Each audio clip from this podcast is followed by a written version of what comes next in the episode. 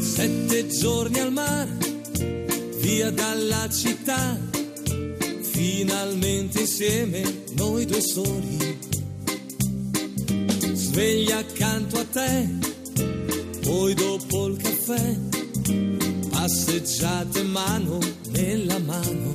Esta no es una semana cualquiera, con Luis Antequera. Ricche di magia, ogni posto è buono per un bacio. Cento baci più, sotto al cielo blu, sulla bianca sabbia a piedi nudi.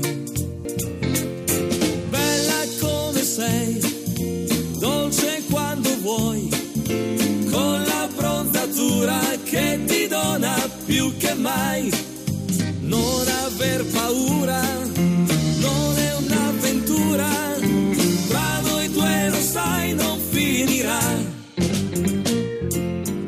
Hola a todos, bienvenidos una vez más al programa Esta no es una semana cualquiera en Radio María con un servidor de ustedes Luis Antequera y Mariate Aragonés. Y bien, Luis, ¿qué semana nos ocupa hoy? Hoy Mariate le vamos a dar un repaso a algunos de los hechos históricos ocurridos entre un 31 de marzo y un 6 de abril. Una semana que no es una semana cualquiera, siete días, sette giorni, como dice nuestra sintonía, en los que han pasado a lo largo de la historia cosas que ni se imaginan nuestros oyentes, porque la historia es así, mejor y más fantástica que la más increíble de las fantasías. Comencemos pues.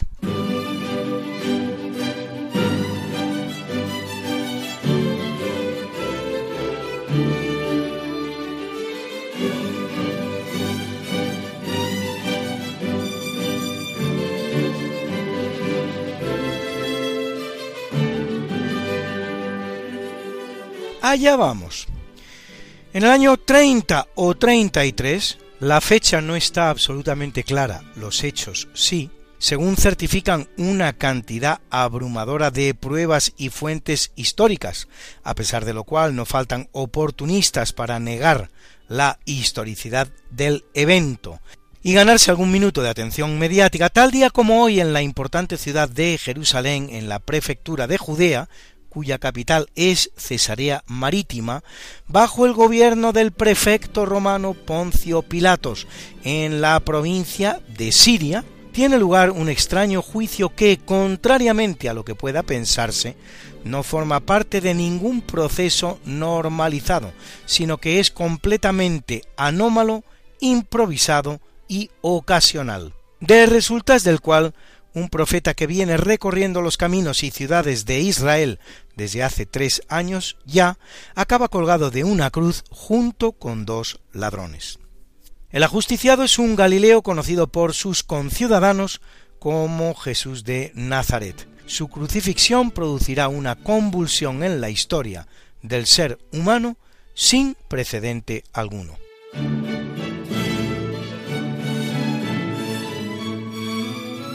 En 801, Barcelona se rinde ante el rey de Aquitania, Luis el Piadoso, o Ludovico Pío, hijo de Carlomagno y emperador desde la muerte de este en 814, con lo que se produce la incorporación de los territorios catalanes al imperio carolingio bajo el nombre de Marca Hispánica. No es fácil determinar el momento preciso en el que desaparece definitivamente esa unidad política denominada Marca Hispánica, pero la falta de constancia de que el conde de Barcelona, Borrell II, preste juramento de fidelidad al rey franco Hugo I Capeto, pese a que éste se lo requiera por escrito en 988, suele servir para datar la definitiva independencia del condado de Barcelona. En 1150, el matrimonio del conde Ramón Berenguer IV de Barcelona con Petronila, que será reina titular de Aragón, produce la incorporación del condado de Barcelona a la corona de Aragón. El hijo de ambos, Alfonso II, será el primer rey de Aragón que es, además, conde de Barcelona, título que queda unido desde entonces a la corona de Aragón.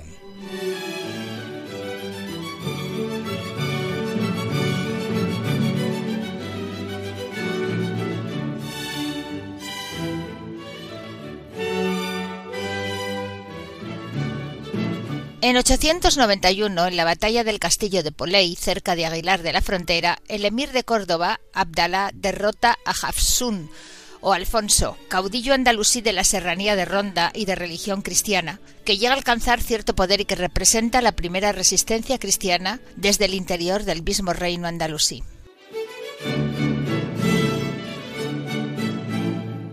En 999 es elegido Gerbert d'Aurillac, más conocido como Silvestre II, centésimo trigésimo noveno Papa de la Iglesia Católica, que lo es cuatro años hasta 1003. Silvestre se verá obligado a huir a Rávena ante los graves problemas que asuelan a Roma, a donde apenas podrá regresar para morir. Hombre de gran talla intelectual, verdadero erudito, dejará obras como sobre lo racional y sobre el uso de la razón o sobre el cuerpo y la sangre de Cristo, introduciendo en Francia y en la Iglesia el sistema decimal islámico y el uso del cero. Inventa un ábaco para el cálculo numérico, un monocordio musical que permitía reproducir tonos y semitonos y un sistema de escritura taquigráfica. En 1256, y aunque llega a ser electo emperador por mayoría de los siete electores imperiales, porque para ser emperador en la época había que conseguir el voto mayoritario de los siete electores, a saber, el rey de Bohemia, el duque de Sajonia, el margrave de Brandeburgo, el conde del Palatinado y los obispos de Maguncia, Treveris y Colonia, el rey español Alfonso X el Sabio se queda sin su cetro imperial, gracias a los mejores reflejos de su rival, Ricardo de Inglaterra, en acudir a Aquisgrán, donde será coronado rey de romanos, el título previo al de emperador. Ricardo, sin embargo, no pasará de ahí y no ceñirá nunca el cetro. Su sucesor, pero no de su familia, porque el empleo es electivo, no sucesorio, Rodolfo de Habsburgo será el primer Habsburgo en un trono, el imperial, al que la poderosa familia alemana, luego españolizada, será muy afecta.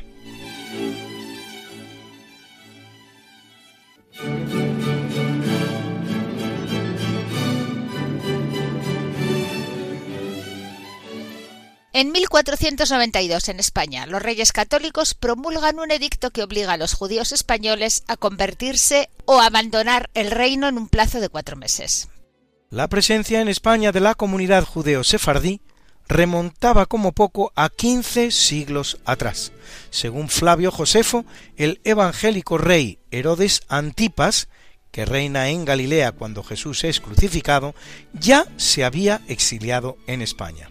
De los 300.000 judíos que había en nuestro país en 1492, entre 50 y 100.000 lo abandonarán, lo que representa una proporción entre un 15 y un 30%.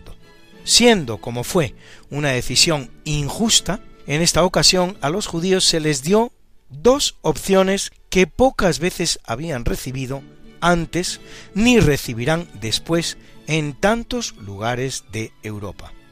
Una, la de convertirse, otra la de marchar. Y como se ve, son mayoría los que prefirieron y pudieron quedarse. Curiosamente, también en semana como esta, en 1745, tiene lugar una más de las muchas expulsiones que los judíos sufren en tierras europeas, que parece que la española fuera la única, en este caso la promulgada por la emperatriz María Teresa de Austria contra los judíos de Praga.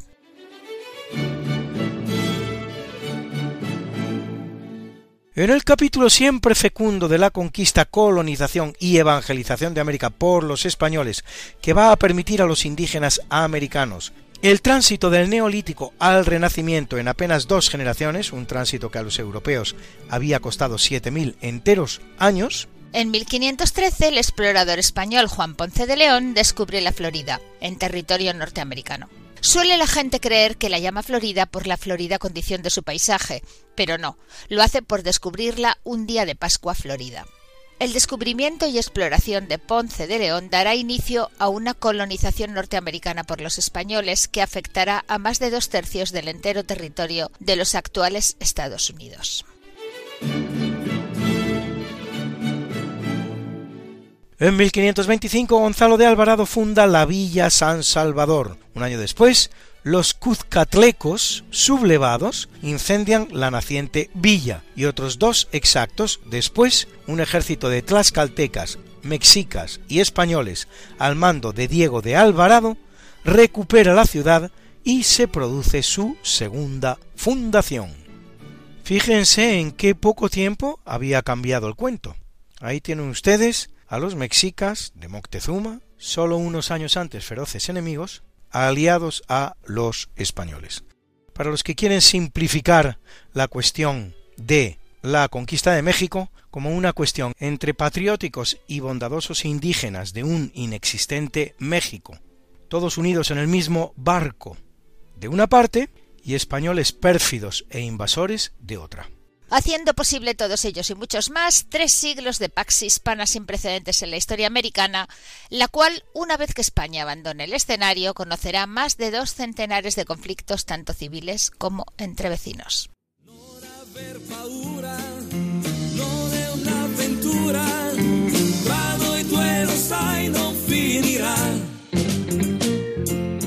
¿Quieres hacer radio con nosotros? Si conoces algún suceso histórico que te parezca particularmente interesante y quieres compartirlo en nuestro programa, no dejes de hacerlo.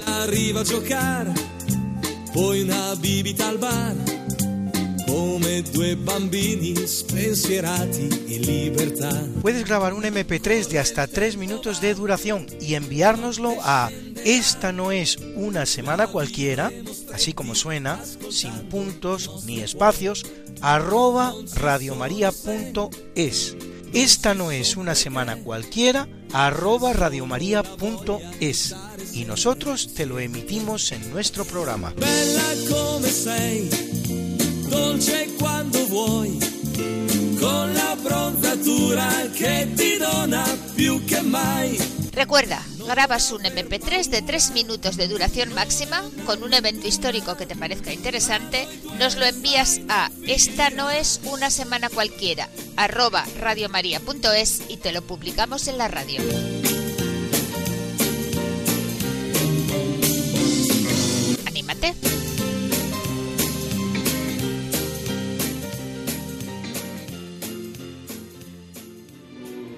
En 1581 Sir Francis Drake completa su viaje de circunvalación de la Tierra, primer británico en conseguirlo. El español Juan Sebastián Elcano había realizado el suyo hace solo, solo 60 años. Claro que sí, Luis, ni siquiera se trata del segundo viaje de circunvalación terrestre, como acostumbra decirse, honor que también corresponde a unos españoles concretamente a ocho de los que acompañan a García Jofre de Loaiza, en la expedición que zarpa de La Coruña el 24 de julio de 1525 con siete barcos y 450 hombres, entre los cuales uno muy especial, ni más ni menos que el circunnavegador Juan Sebastián Elcano, con la finalidad expresa de consolidar los hallazgos realizados durante la singladura de Magallanes Elcano cuatro años antes. Así es, Mariate, la expedición además será una sucesión de desgracias y contrariedades. El 30 de julio de 1527 muere Loaísa y seis días después lo hace el propio Elcano. De los siete barcos, solo uno llega a las Molucas, donde sus tripulantes son apresados por los portugueses. Habrán de pasar dos enteros años para que, una vez firmado el Tratado de Zaragoza que pone fin a la cuestión de las Molucas por España y Portugal, Fernando de la Torre y otros ocho españoles sean liberados de sus cadenas y enviados a Lisboa, completando de esta manera tan accidentada la que es la segunda circunnavegación planetaria de la historia.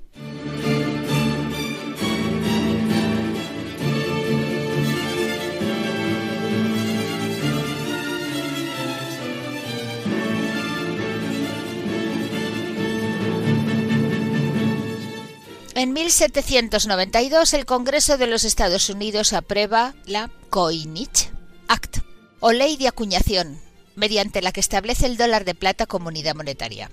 Por desconocido que sea, el dólar es una moneda española de 8 reales que circula por América, muy similar a la moneda austríaca del Thaler o Tala. españolizada como dólar. De hecho, como el anverso de la moneda muestra las dos columnas del plus ultra español flanqueando dos mundos superpuestos, para simbolizar la moneda y reflejarla sobre el papel, se va adoptando progresivamente una simplificación del diseño que reduce las dos bolas del mundo a una S, las dos bolas del mundo superpuestas a una S, y las dos columnas a dos barrotes que la atraviesan. ¿Le suena el simbolito? Una S con dos barrotes. Y esto ocurre en esos Estados Unidos de Norteamérica, dos tercios de cuyo territorio es español en algún momento de su historia. Y desde luego mucho antes de ser anglosajón. Inglés en ningún momento.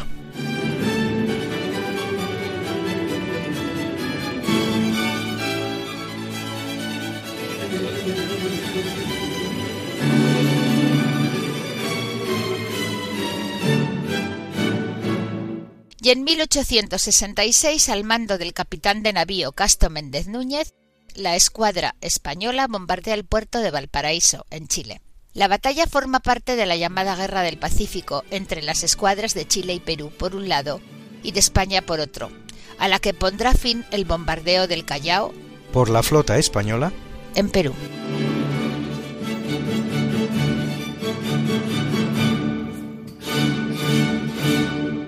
El colofón de guerra tan absurda será, sin embargo, una nueva proeza de los marinos españoles, ya que al retornar a España por el Pacífico, la fragata Numancia, al mando del capitán de navío Juan Bautista Antequera, mi bisabuelo, se convierte en el primer buque acorazado de la historia en completar la circunnavegación del mundo.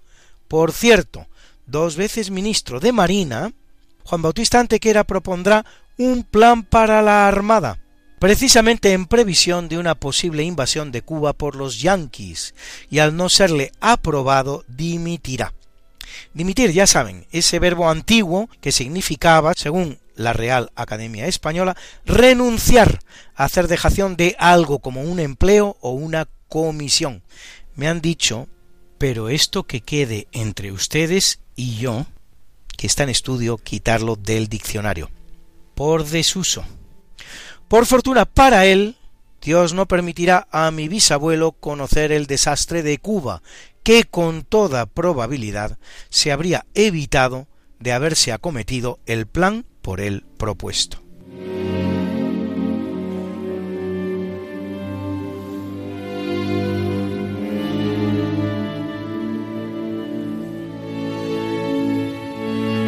Es un día importante en la vida de la capital de España, pues en 1883 comienza la construcción de la Catedral de la Almudena de Madrid. En esta misma ciudad de Madrid, en 1910 y con la presencia del rey Alfonso XIII, dan comienzo los trabajos para la construcción de una de las vías más emblemáticas de la capital, la Gran Vía.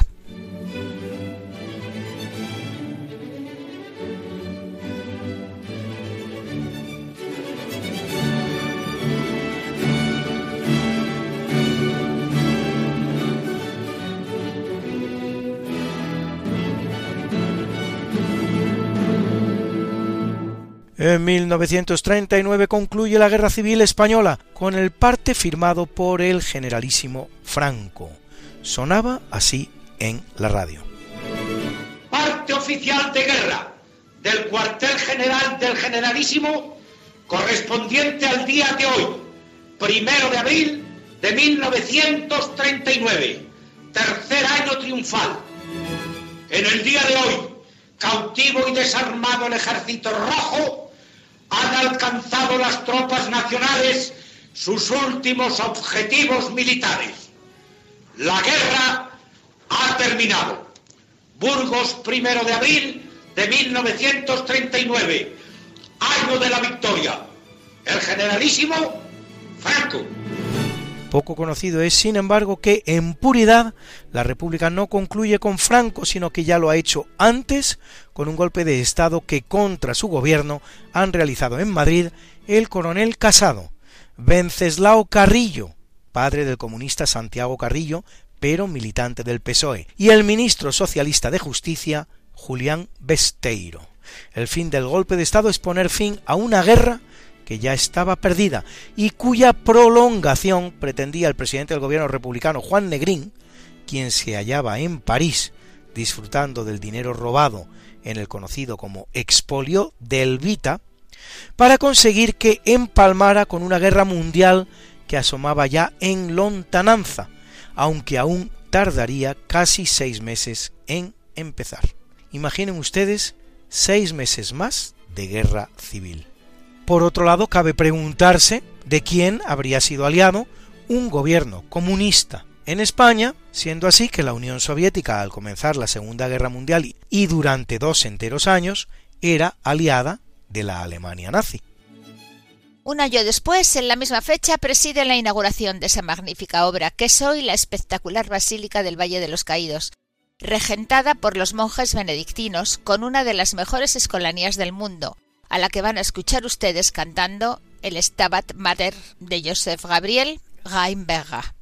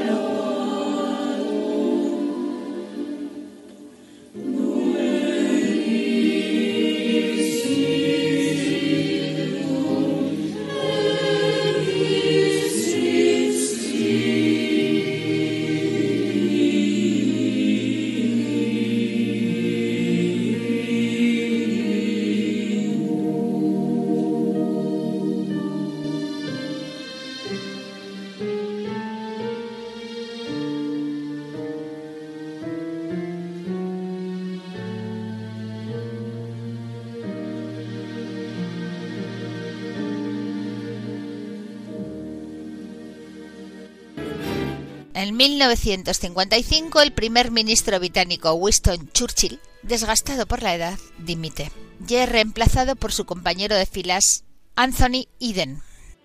Churchill había ascendido al poder por primera vez en 1939 al empezar la Segunda Guerra Mundial con el apoyo de su partido el Conservador, que había ganado las elecciones de 1935 y permanecerá en él hasta que se celebren las siguientes elecciones en 1945, sin que en 1940, como habría sido lo preceptivo, se produzcan elecciones debido precisamente a la guerra.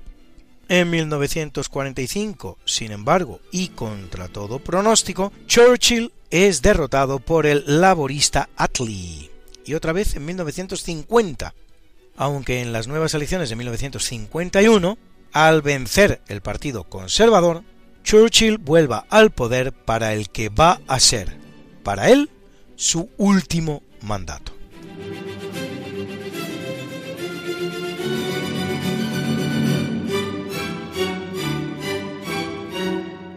En 2002, Holanda se convierte en el primer país en legalizar la eutanasia, que ya se venía practicando con la indiferencia de los poderes públicos desde 1994.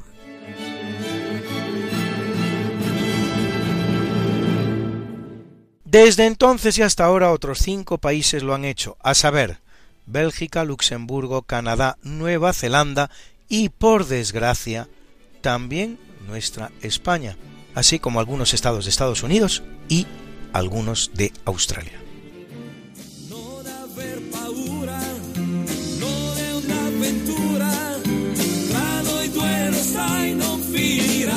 Esta no es Una semana cualquiera. con Mariate Aragonés Y Luis Antequera. la historia como es. Y no como nos gustaría que fuera.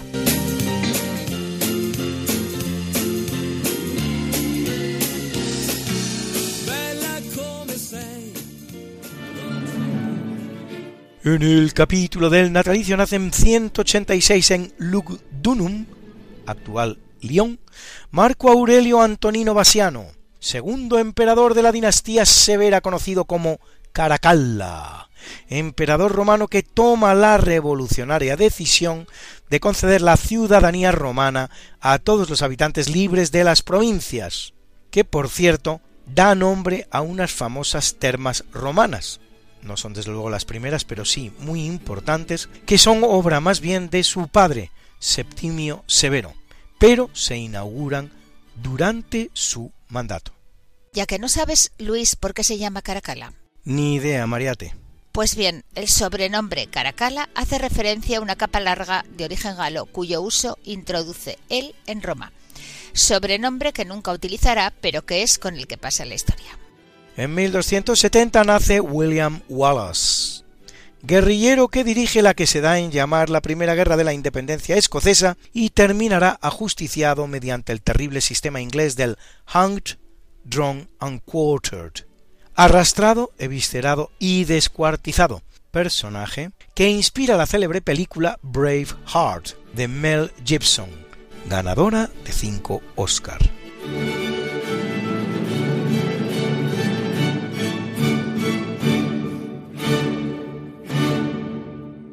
Es un día propicio para los papas, pues en 1499 nace Giovanni Angelo Medici, Uno de los cuatro papas Medici, más conocido como Pío IV, vicentésimo vigésimo cuarto papa de la Iglesia Católica, que lo es seis años, durante los cuales pone fin al importante concilio de Trento en 1563, vigésimo de los 22 concilios ecuménicos celebrados por la Iglesia Católica, en el que se ponen las bases de la Reforma Católica frente a la Reforma Protestante.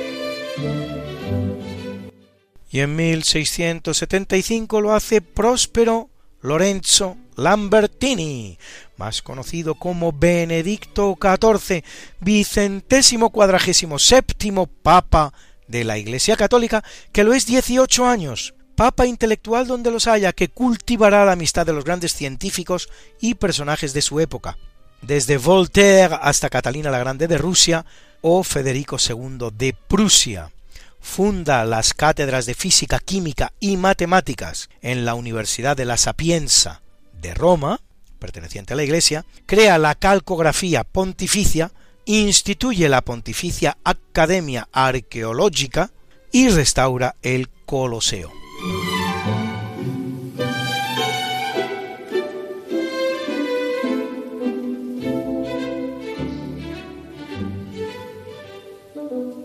Y es un día importante en el mundo de la ciencia médica, y más concretamente en lo relativo a sus descubrimientos sobre el sistema sanguíneo.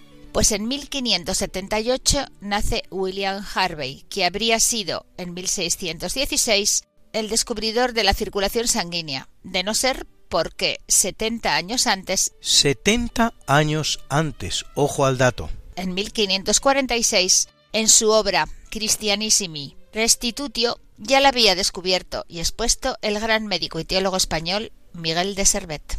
que por cierto acabará sus días quemado en las hogueras de la Inquisición ginebrina del protestante francés Juan Calvino, Jean Cauvin.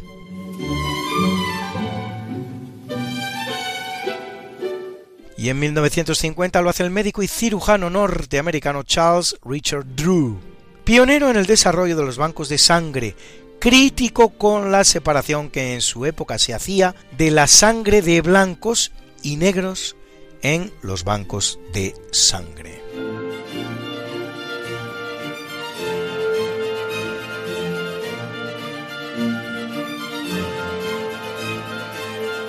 En 1602 nace María Coronel y Arana, más conocida como María de Jesús de Ágreda o la Madre Ágreda, monja concepcionista española y venerable de la Iglesia Católica que mantendrá una abundante correspondencia epistolar con el rey Felipe IV de España.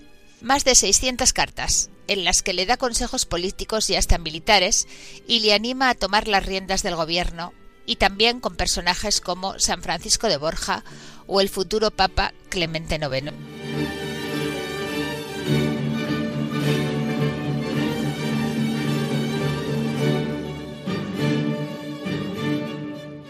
Representante además del misticismo español, a la que se atribuyen importantes bilocaciones o presencia simultánea en dos lugares completamente diferentes, como aquellas que la sitúan en las provincias españolas de Nuevo México y Texas, en los actuales Estados Unidos, donde convierte a miles de indios, que la llamaban la Dama Azul de los Llanos, siendo así que Sor María nunca viajó allí, ni abandonó jamás el claustro de su convento de Ágreda, por cierto, de su propiedad y donde yace incorrupta.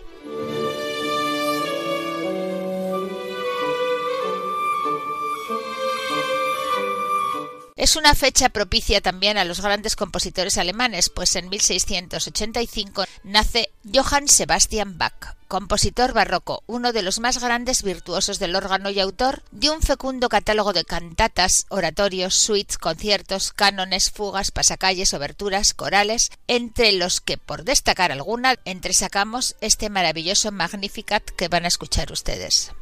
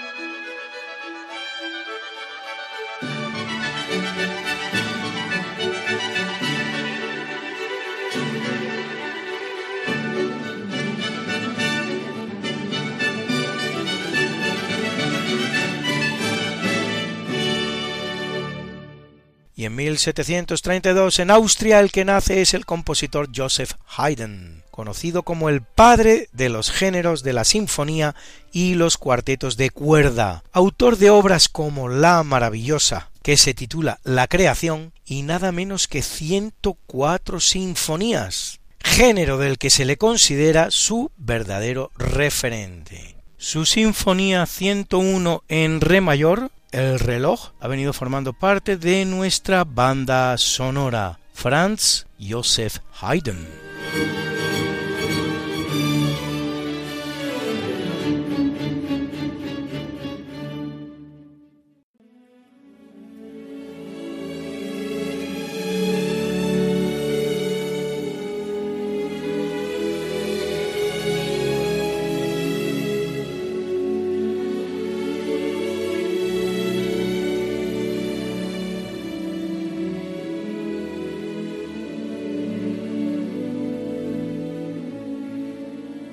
Y otro músico, porque en 1873 en Semionov, el que nace es el gran compositor romántico ruso Sergei Rachmaninov, autor de obras como el Concierto para piano número 2 en Do menor o la Segunda Sinfonía número 2 en Mi menor, cuyo adagio en La mayor forma parte también hoy de nuestra banda sonora.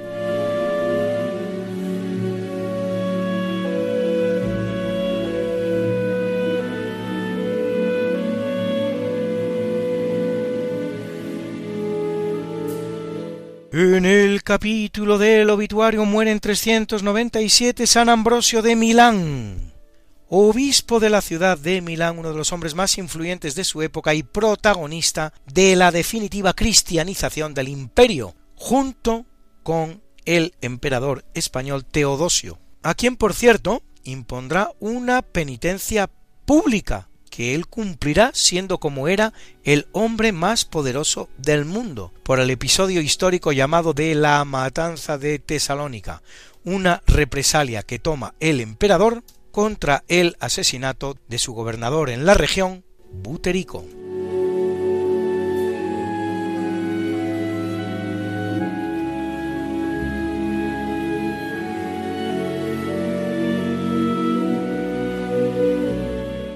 Muere en 1287 Giacomo Sabelli, más conocido como Honorio IV, centésimo nonagésimo papa de la Iglesia Católica, para el cual hubo de ser ordenado sacerdote el día anterior a ser coronado, perteneciente a una familia que ya había dado tres papas a la Iglesia, que lo es dos años, durante los cuales excomulga al rey aragonés de Sicilia Jaime II y observa buena relación con el imperio, personificado en Rodolfo I de Habsburgo.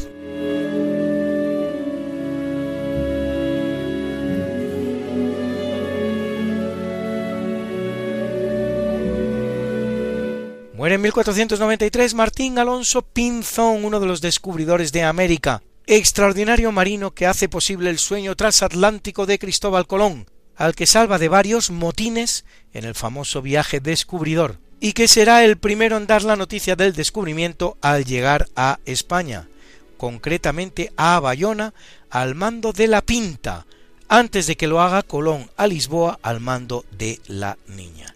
Es decir, que si Colón es el primer europeo en llegar a América, Martín Alonso Pinzón es el primer americano en llegar a Europa.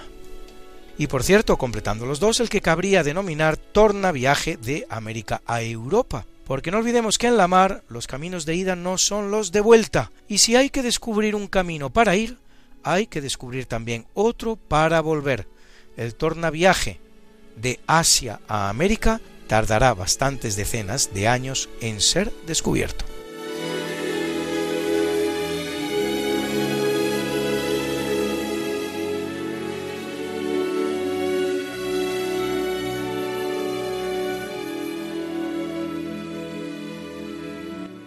Y en 1685 el que muere es Juan Hidalgo de Polanco, fecundo compositor español del barroco, considerado el padre de la ópera española y de la zarzuela autor de obras como El laurel de Apolo o Celos aún del aire matan. De su repertorio, escuchen ustedes este divertido Trompicábalas de amor.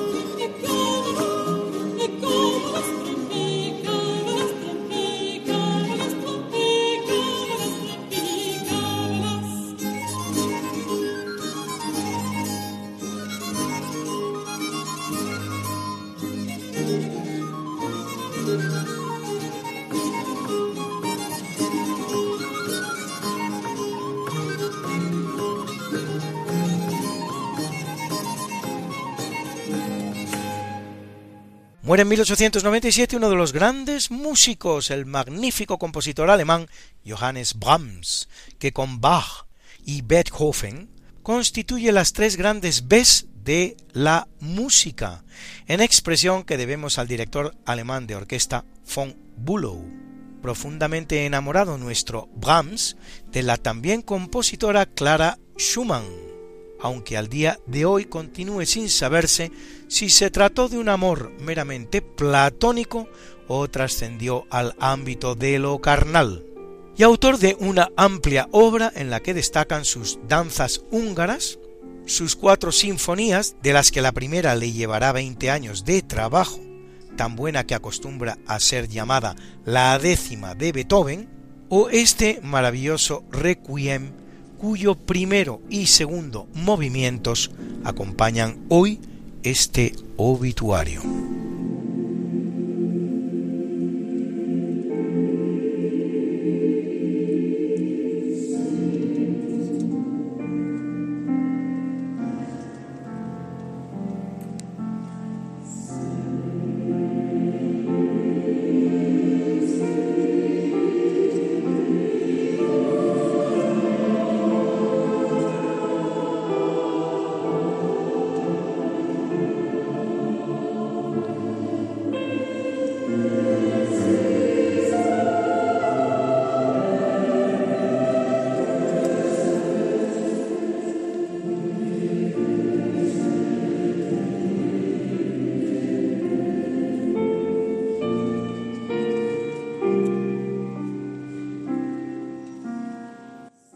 En 2005 muere Carol Boitila, más conocido como Juan Pablo II, vicentésimo sexagésimo cuarto Papa de la Iglesia Católica, que lo es nada menos que 27 años, el tercer pontificado más largo de la historia, después del de San Pedro y del de Pío IX.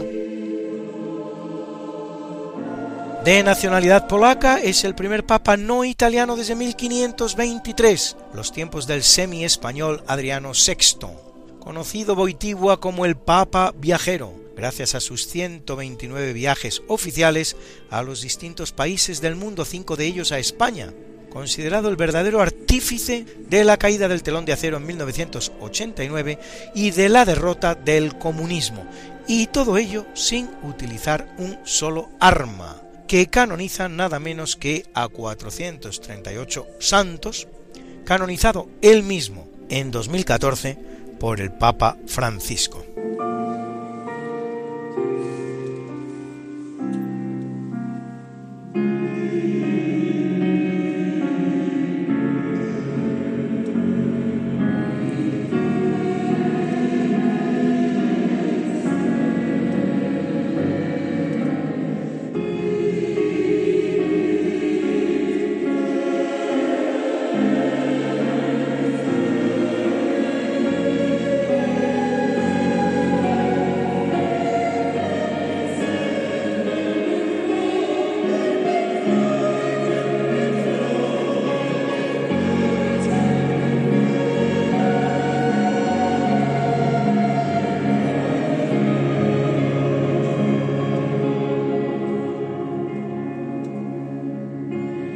Hoy abrimos nuestro buzón y en él nos encontramos a Ana Mafe que nos da importantes claves sobre uno de los objetos más sagrados del cristianismo y que los españoles, por cierto, tenemos muy cerca. ¿Adivinan cuál? Soy la doctora Ana Mafe García y quiero contaros algo muy especial. Hace cientos de años, casi dos milenios, Jesús invitó a todos los suyos a celebrar Pesach. En hebreo significa Pascua. Y lo hizo en un espacio que hoy conocemos como el aposento alto. Rodeado de familiares y amigos, condujo lo que se llama el Seder de Pesach y pronunció unas palabras que nos llegan cada día en la celebración de la misa. Esas palabras estaban vinculadas a un objeto y estaban vinculadas a una bendición muy particular que en ese seder de Pesach, en esa Pascua, quien conduce la mesa realiza hasta cuatro bendiciones en honor de la liberación del pueblo hebreo de Jerusalén. Esa salida en Éxodo del pueblo israelita hacia tierra prometida tiene un protagonista físico en la Catedral de Valencia. Sabed que desde 1437 se custodia una copa de bendición hebrea, un kos kiddush hebreo de hace dos mil años que por la forma en que está tallada esta copa en piedra y por el tipo de piedra, responde directamente no solo al linaje de Jesús, de la tribu de Judá, descendiente de David, sino también al propio mensaje. Esta copa que está custodiada en la Catedral de Valencia y se conoce como Santo Cáliz, no siempre estuvo allí. De hecho, en nuestro medievo fue custodiada en el norte de los Pirineos, en lo que sería el reino de Aragón, en el Real Panteón Monasterio de San Juan de la Peña. Y allí fue donde se fraguó la gran leyenda conocida como la búsqueda del Santo Grial. Este año, en Valencia, hasta el último jueves de octubre del 2021, se celebra el Año Santo Jubilar. Si tienes ocasión, no te lo pierdas. Visita la Catedral de Valencia y conoce la Sagrada Reliquia, una maravillosa copa tallada en piedra. Aunque hoy sabemos que es ágata, en la antigüedad fue tratada como un odem en hebreo, sardius, y esa copa representa nada más y nada menos que la tribu de Judá en el pectoral del sumo sacerdote hebreo y ese Odem representa para la cosmovisión judía la regla del amor. Si San Pablo habla de una copa de bendición, esa está en Valencia. Y si San Mateo, San Marcos, San Lucas hablan de una copa que estaba en el aposento alto, esta es la Sagrada Copa de Valencia por todas y cada una de las características físicas que la componen. Esta sagrada reliquia también viajó a Roma y allí en las catacumbas también podemos ver su figura pintada con todo lujo de detalles. Hoy es jueves santo, hoy nos tenemos que acordar del Santo Cáliz de la Catedral de Valencia. Ana Mafe es autora del libro El Santo Grial, la investigación más importante que se ha hecho nunca sobre la gran reliquia que se alberga en la Catedral de Valencia. Si conoces bien un hecho de la historia y te apetece contárnoslo, no dejes de hacerlo. Puedes enviárnoslo a esta no es una semana cualquiera, tal cual suena, sin puntos, ni guiones, ni espacios.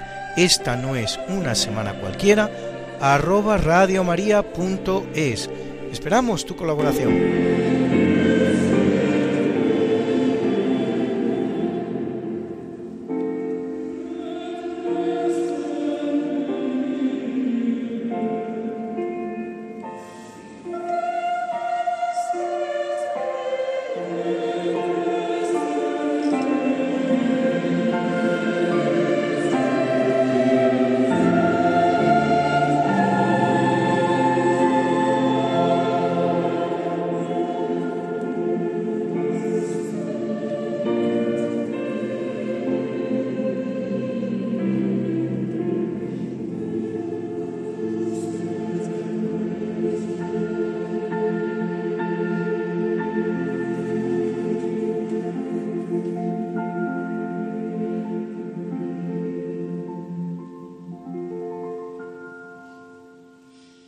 Llegados a este punto de nuestro programa, no nos queda sino presentar la mucha y buena música que nos ha acompañado hoy. Entre ella la de Franz Joseph Haydn, su Sinfonía 101 en Re mayor, El reloj, interpretada por la Orquesta Sinfónica de Galicia que dirigía Richard Egar.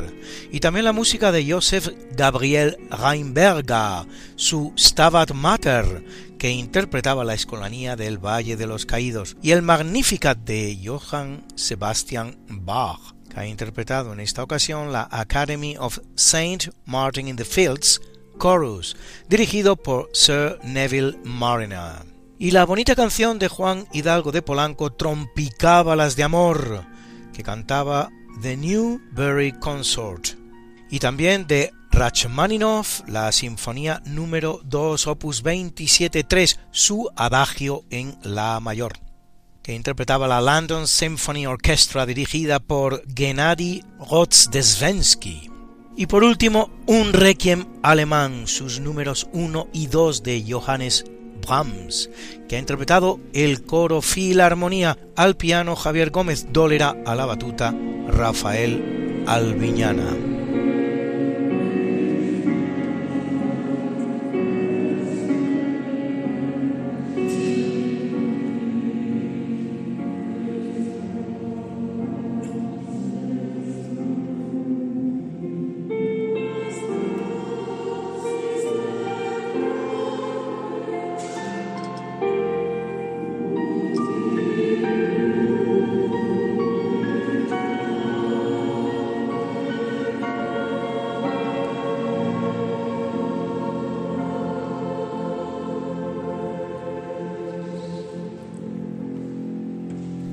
Este requiem es un requiem muy especial, queridos amigos, que nunca podré olvidar en mi vida.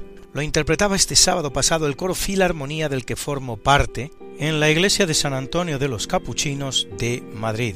Estábamos cantando su primoroso número 2 cuando repentinamente cayó abatida una persona del público que nos acompañaba.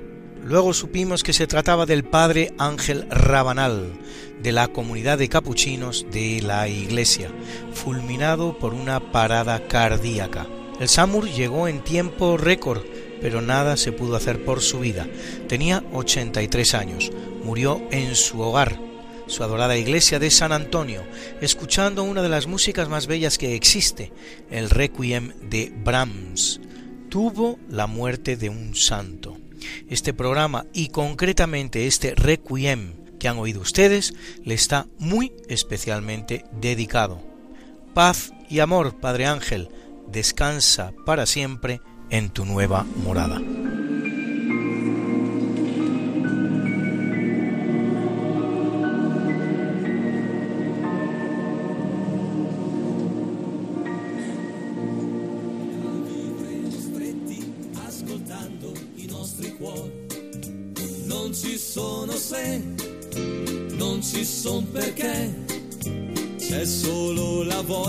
Di stare sempre insieme a te. Bella come sei, dolce quando vuoi, con la bronzatura che ti dona più che mai. Non aver paura, non è un'avventura, tra noi due lo sai non finirà. Esta no es una semana cualquiera a que teníamos razón. La historia, ¿cómo es? Y no como nos gustaría que fuera. Hasta el próximo programa. Se despiden de ti. Mariate Aragonés. Y Luis Antequera. Pero yo te veo muy pronto en el programa de Javier Ángel Ramírez, Diálogos con la Ciencia, el jueves a las 12 de la noche, o lo que es lo mismo, el viernes a las 0 horas, con nuevos episodios de nuestra apasionante historia. No te lo pierdas. Les hemos ofrecido en Radio María Esta no es una semana cualquiera, con Luis Antequera y María Te Aragonés.